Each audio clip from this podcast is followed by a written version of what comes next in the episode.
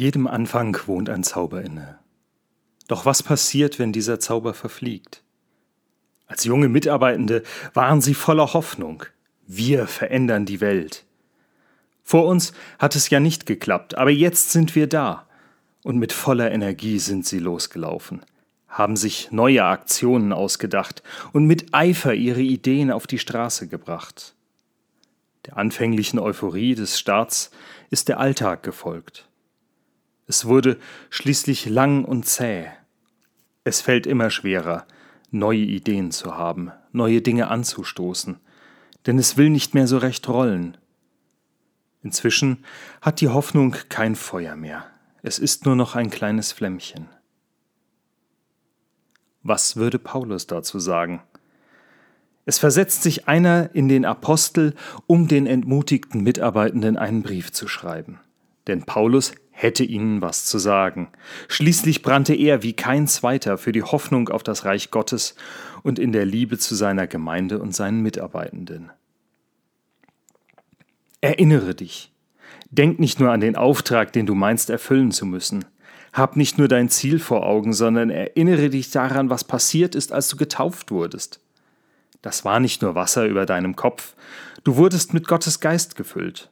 Und dieser Geist sitzt nicht alleine in eine Decke gehüllt auf einem Sofa. Das ist ein schöner Ort. Doch der Geist Gottes, den treibt es raus. Der will sich mit Leuten treffen, das Leben feiern, von der Hoffnung erzählen.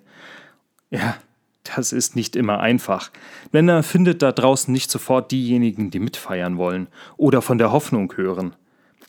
Zur Zeit der ersten Gemeinden war es auch nicht immer ratsam, einfach auf der Straße von seinem Glauben zu erzählen.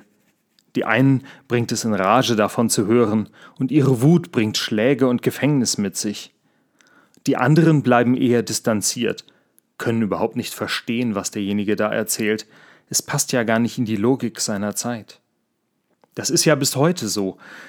Redner in der Fußgängerzone in Frankfurt oder Köln, die werden eher belächelt oder ignoriert. Wie kann man ihre Worte ernst nehmen? Sie passen nicht in unsere Zeit oder in unser Weltbild. Und in anderen Ländern traut man sich als Christ am besten gar nicht auf die Straße. Wer in einer Hausgemeinschaft erwischt wird, landet im Gefängnis oder wird öffentlich geschlagen. Manch einer bezahlt seinen Glauben mit dem Leben, weil es die Menschen um ihn herum in Rage bringt. Doch das verändert nicht den Geist Gottes. Der will immer noch Menschen bewegen, der will dich allen Widerständen zum Trotz mit Freude erfüllen und wenn du dich nicht mehr freuen kannst, so will er dir wenigstens Trost schenken. Paulus ist immer wieder ein Gefangener, weil seine Botschaft verstört, weil sie die Menschen ärgert. Und trotzdem, trotzdem brennt er weiter für die Botschaft vom Auferstandenen. Das Evangelium muss er weitererzählen. Und so schreibt er im Gefängnis auf alles, was beschreibbar war. Holz, Blei, Wachstäfelchen, Tonscherben, alles sammelt seine Notizen, um im Anschluss auf Papyrus übertragen zu werden. Seine Briefe haben über die Jahre nicht an Kraft verloren. Man spürt bis heute das Feuer, das ihn antreibt. Und diesen Geist greift der zweite Timotheusbrief auf. Was würde Paulus den entmutigten Mitarbeitenden sagen? Hab keine Angst. Und verkriech dich nicht, denn die Botschaft von Christus ist größer als wir es sind. Du bist von Gott begabt worden, nicht weil du so großartige Dinge getan hast oder tust, sondern einfach weil er dich liebt. Du bedeutest ihm mehr, als du denkst, denn dafür ist er in Christus auf diese Welt gekommen.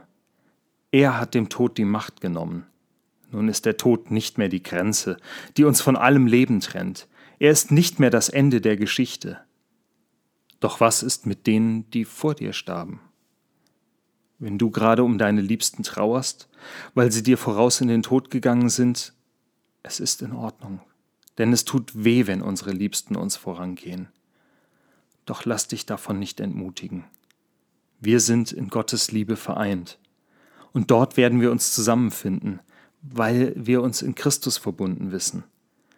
Paulus ist überzeugt, dass uns nichts von der Liebe Gottes trennen kann, auch der Tod nicht.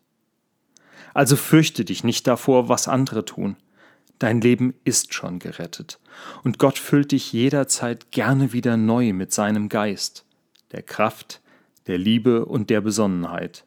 Und deswegen darfst du vom Sofa kommen. Du musst dein Leben nicht weiter absichern. Du musst keine Erfolge vorweisen, denn es ist schon getan. Und du darfst anderen von dieser Freude weitersagen. Jesus Christus hat dem Tod die Macht genommen.